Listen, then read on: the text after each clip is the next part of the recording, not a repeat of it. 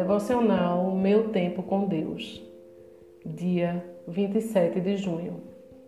texto de hoje está em Marcos, capítulo 5, do versículo 21 ao 43.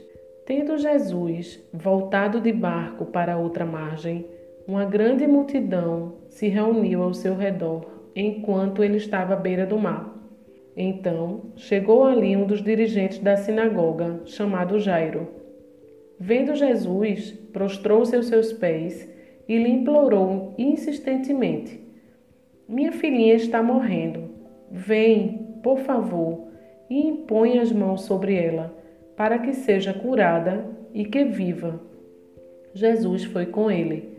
Uma grande multidão o seguia e o comprimia. E estava ali certa mulher que havia 12 anos vinha sofrendo de hemorragia. Ela padecera muito sob o cuidado de vários médicos e gastara tudo o que tinha, mas em vez de melhorar, piorava. Quando ouviu falar de Jesus, chegou por trás dele, no meio da multidão, e tocou em seu manto, porque pensava: se eu tão somente tocar em seu manto, ficarei curada. Imediatamente cessou sua hemorragia e ela sentiu em seu corpo que estava livre do seu sofrimento. No mesmo instante, Jesus percebeu que dele havia saído o poder. Virou-se para a multidão e perguntou: Quem tocou em meu manto? Responderam seus discípulos: Vês a multidão aglomerada ao teu redor e ainda perguntas: Quem tocou em mim? Mas Jesus continuou olhando ao seu redor para ver quem tinha feito aquilo. Então, a mulher, sabendo o que lhe tinha acontecido, aproximou-se, prostrou-se aos seus pés e, tremendo de medo, contou-lhe toda a verdade. Então ele lhe disse: Filha, a sua fé a curou.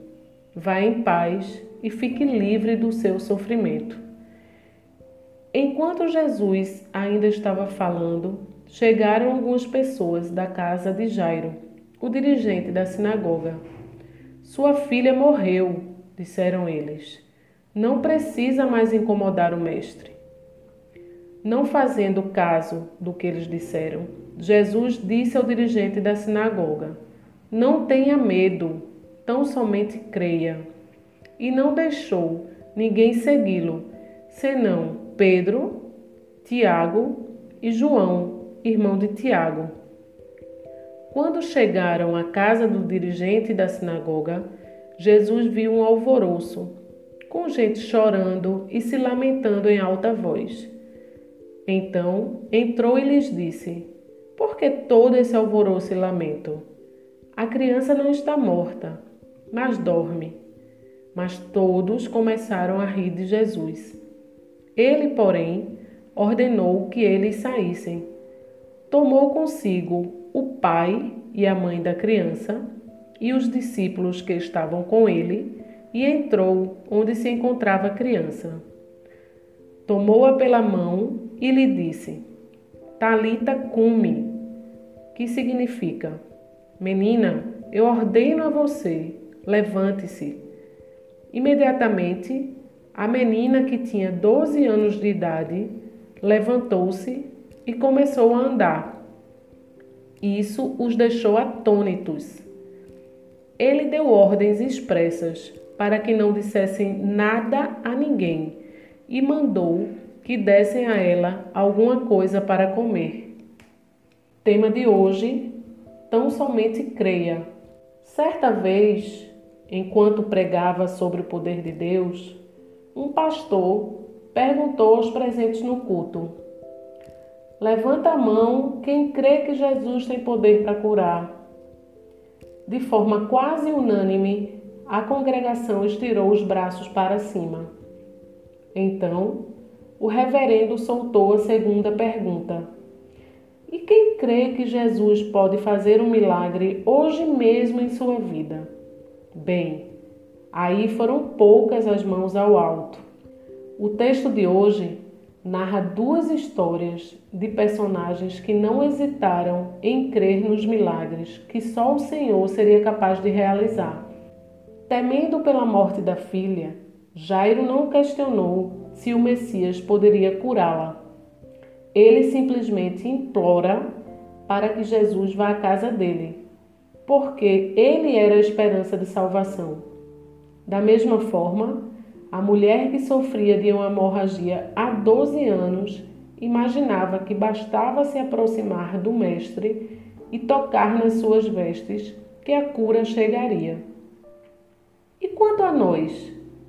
Como temos clamado e crido nesse poder de Deus? Em nossas circunstâncias difíceis de vida, quantas não foram as vezes que utilizamos de nossas forças e recursos para tentar resolver situações impossíveis. E no final, o que nos restou foi clamar a Deus. Que tal agora seguir o conselho de Jesus ao dirigente da sinagoga? Não tenha medo, tão somente creia. Versículo 36. Reflexão do dia. Como eu posso fortalecer minha fé crendo que Jesus pode fazer milagres em minha vida?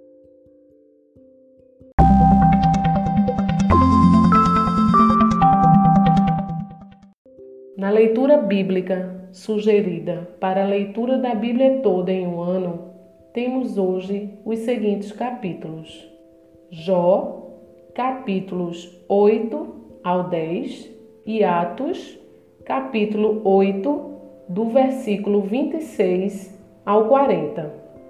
Em Jó, vemos Bildade conclamar Jó a acreditar na sua pureza e honestidade e entender que Deus não deixa a esperança dos maus perdurar.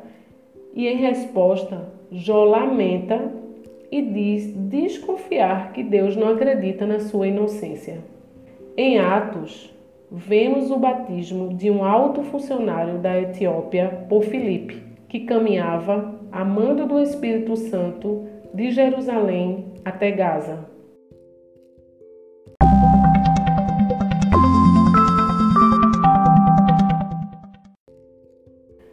Não deixem de ler esses capítulos. Compartilhem esse devocional e até a próxima.